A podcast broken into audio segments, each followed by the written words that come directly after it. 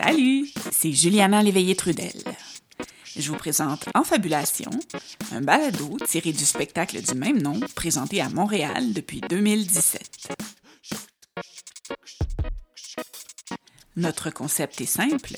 Chaque invité raconte une histoire vraie qui lui est arrivée, sans notes, ni costumes, ni accessoires.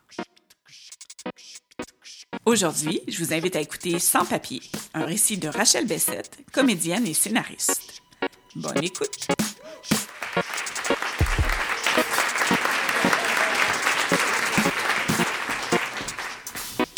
Alors, euh, l'histoire que je vous raconte se passe en 2015 à Paris, à l'aéroport d'Orly. Je suis dans les toilettes et mon vol pour rentrer à Montréal est dans 1h45. Comme beaucoup de jeunes euh, Québécois, Québécoises, je suis partie à la recherche de ma propre personne à travers un voyage en sac à dos dans les Europes. Voilà. Mon ami Jérémy, avec qui j'ai voyagé, continue son périple au Portugal, mais moi, je suis arrivée à la fin de mes petites économies d'étudiante et de l'aide financière de mes parents, ici présents, merci. Alors, euh, c'est l'heure pour moi de rentrer. C'est la première fois que je prends l'avion toute seule, mais je me sens bien, je me sens prête. Juste assez nostalgique euh, du beau voyage que j'ai fait pour pas être pressée de rentrer, mais juste assez écœurée de porter les trois mêmes kits de vêtements depuis un mois pour avoir hâte d'être chez nous quand même. Quand j'entre dans la cabine de toilette, je dépose par terre mon pack-sac qui pue la mort depuis deux semaines et ma petite sacoche. D'habitude, je suis assez dédaigneuse euh, des planchers de salle de bain, mais là, le crochet de la porte est brisé, puis je me dis que mes choses sont tellement sales que c'est limite mon pack-sac qui va salir le plancher. Je me trouve bien drôle, et là, une main passe sous le mur de la cabine et attrape ma sacoche. Comme ça. Je pense que ça me prend une bonne seconde avant de réaliser ce qui vient de se passer. Je suis assise sur la bolle, les pantalons baissés, et là, je crie Hey! Attendez! Ouais, j'ai crié Attendez!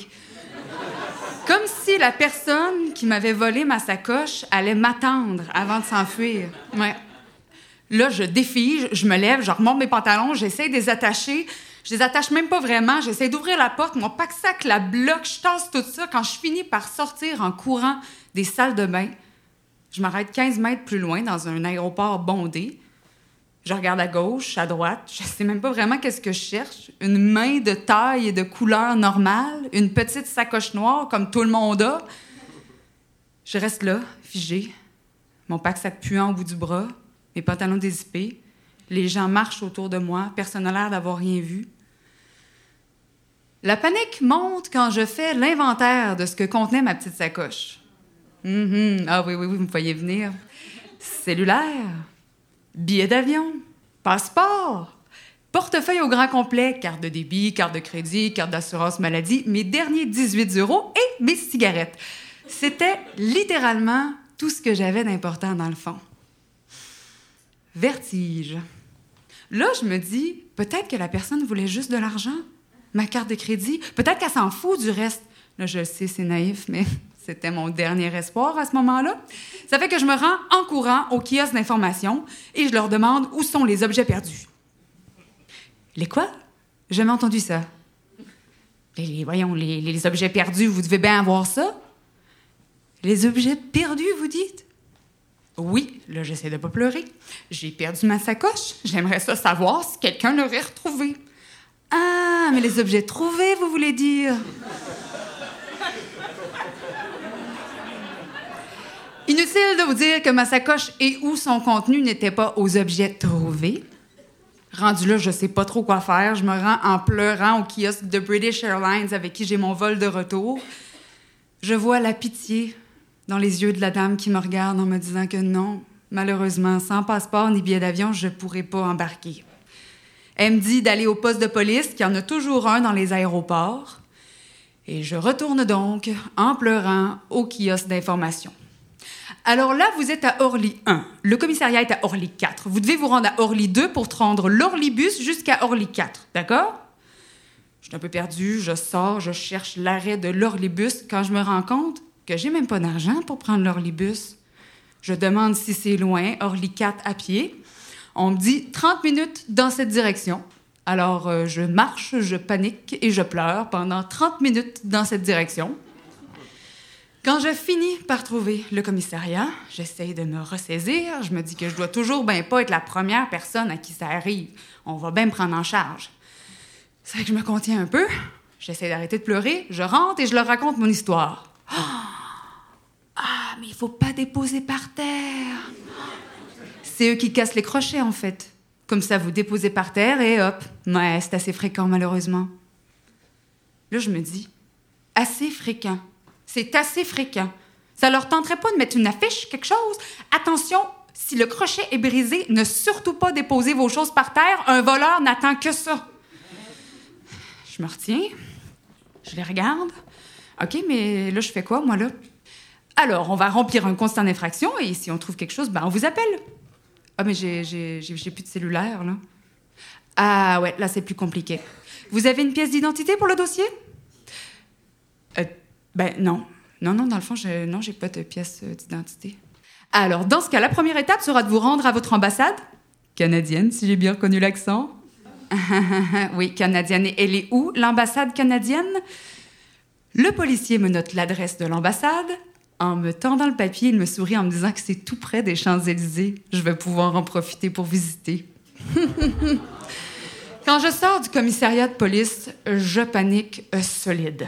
Mon vol est dans 35 minutes. C'est fini. Je suis là.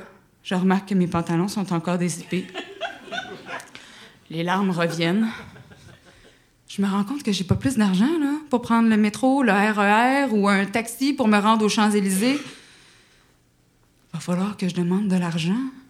Va falloir que je quête. Sur le trottoir du débarcadère d'Orly je dépose mon pack-sac, je m'assois dessus, puis je braille. L'odeur de la cigarette sur ma droite d'un employé de l'aéroport me rappelle que je me suis aussi fait voler mes cigarettes. Super. Il me regarde, il s'approche. Ça va? Ouf!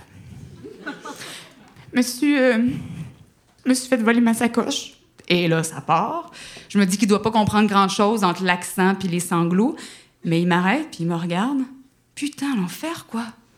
Attends, bouge pas. Je comprends pas trop où est-ce qu'il va, mais il revient deux minutes plus tard avec un sandwich de dépanneur enroulé dans du saran wrap, un paquet de cigarettes, puis un briquet de marque Relais. C'est là que je remarque son chandail, aussi de marque Relais. Relais, c'est une chaîne de dépanneurs dans les aéroports. Je comprends qu'il travaille là. Il me dit Tiens, je dois retourner bosser, mais bon courage. Merci. Je m'allume une cigarette, je le regarde partir, puis je me dis qu'on est vraiment mauvaise langue de dire que les Français sont bêtes puis snobs. La cigarette me calme. J'essaie de me préparer un petit pitch pour demander de l'argent.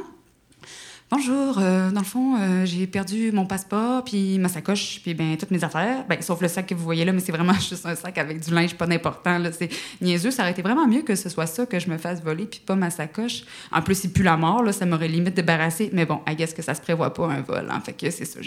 J'ai, plus rien de mes choses, puis mon téléphone pour demander de l'aide à un ami ou à quelqu'un que je connais. C'est pour ça que je vous parle à vous, dans le fond, à un inconnu, parce que je préférerais vraiment déranger quelqu'un que je connais plutôt que, que vous, là, comme ça, qui avait sûrement d'autres choses à faire. Euh, fait que c'est ça. Dans le fond, je suis allée au poste de police. Là, il faut que je me rende à mon ambassade, mais mon, l'ambassade canadienne, je ne sais pas si vous avez remarqué avec mon accent que je suis euh, canadienne, euh, ben, québécoise, mais c'est peut-être pas le temps d'être politique. Fait que c'est ça, il faut que je me rende. Euh, à mon ambassade, qui est aux Champs-Élysées, ça me prendrait un petit peu de change. je ne sais pas si vous disiez ça, du change en France, c'est comme de, de, la monnaie, là, des, petits sous, des centimes, pas grand-chose. C'est ça, c'est aux Champs-Élysées. Mais pas, pas les Champs-Élysées, là, c'est pas les Champs-Élysées que je m'en vais voir, c'est l'ambassade qui est aux Champs-Élysées. C'est vraiment pas pour visiter, là. Fuck.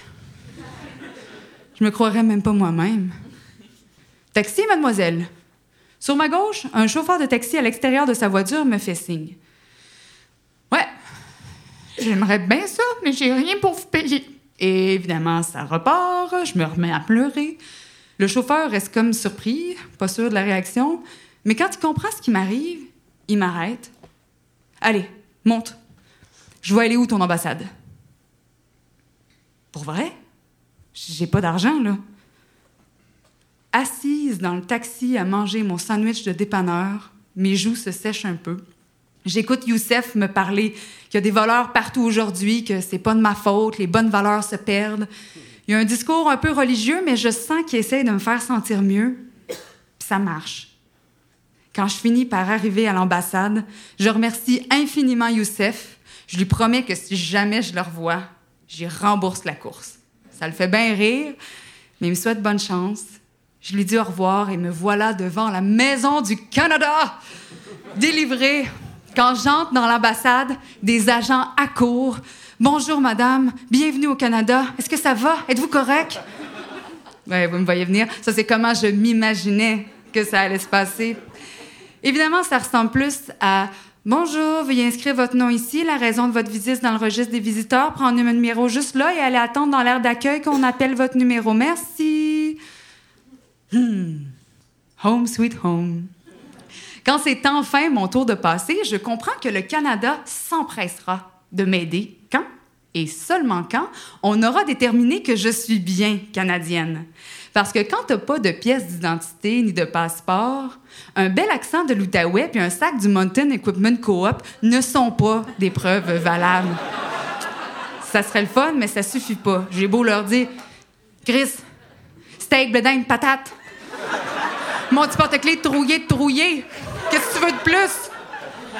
Non ça va leur prendre le contact de six personnes en dehors de ma famille immédiate, me connaissant depuis peu de deux ans, depuis plus de deux ans, et pouvant attester que je suis bien canadienne.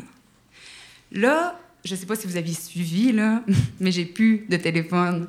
Donc, les numéros de six personnes que je connais par cœur, en dehors de ma famille, ça se passe pas, là.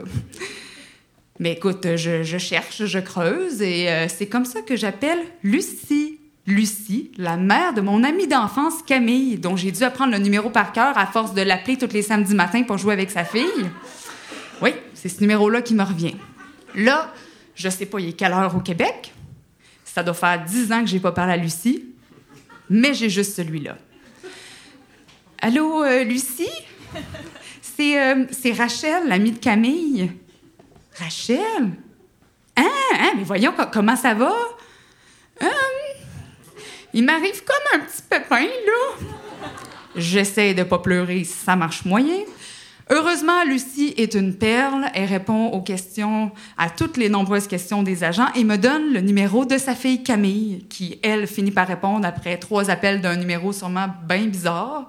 Camille me donne le numéro de Mathilde, une amie commune. Mathilde, celui de Roxane, qui est ma nouvelle coloc. Roxane trouve le numéro de Maxime, avec qui j'étudie à l'École nationale de théâtre. Et Maxime, celui de Lucie, pas Lucie, la mère de mon amie Camille, mais Lucie, avec qui j'étudie aussi à l'École de théâtre. Et grâce au pouvoir des Lucie, la boucle est enfin bouclée. Me revoilà canadienne. Je pleure, de soulagement cette fois.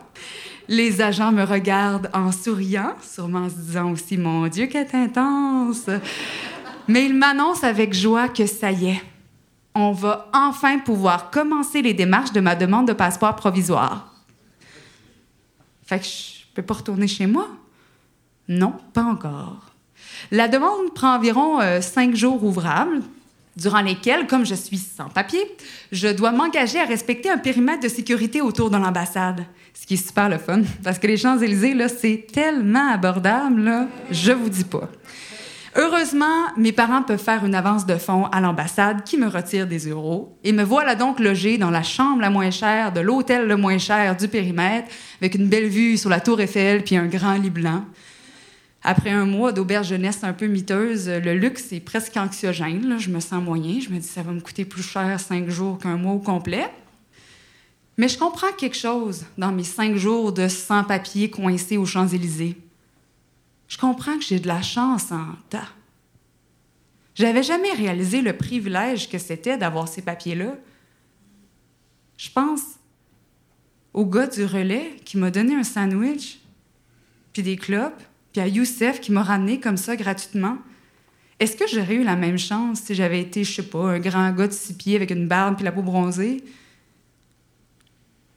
Je pense à mes parents. Qu'est-ce qui serait arrivé si mes parents n'avaient pas eu les fonds, n'avaient pas pu, n'avaient pas eu les moyens de payer ma demande de passeport provisoire, mon hébergement puis mon nouveau billet d'avion?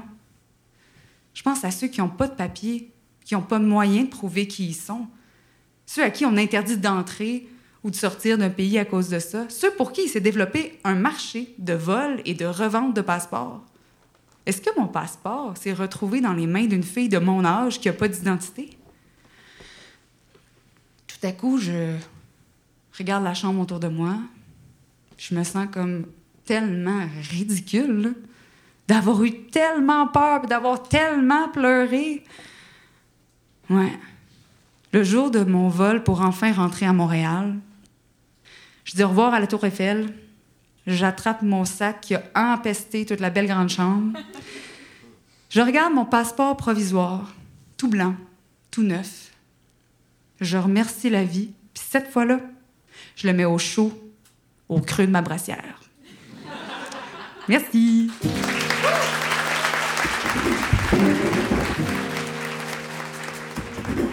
L'histoire que vous venez d'entendre a été écrite et interprétée par Rachel Bessette. Elle a été enregistrée au Centre Phi le 12 novembre 2022 lors de la présentation de notre spectacle Histoire de peur. La prise de son a été effectuée par Novi Marin-Gagné. Le montage et la musique originale sont de Christian Brundelray. Et ce balado est une création des productions de Brousse.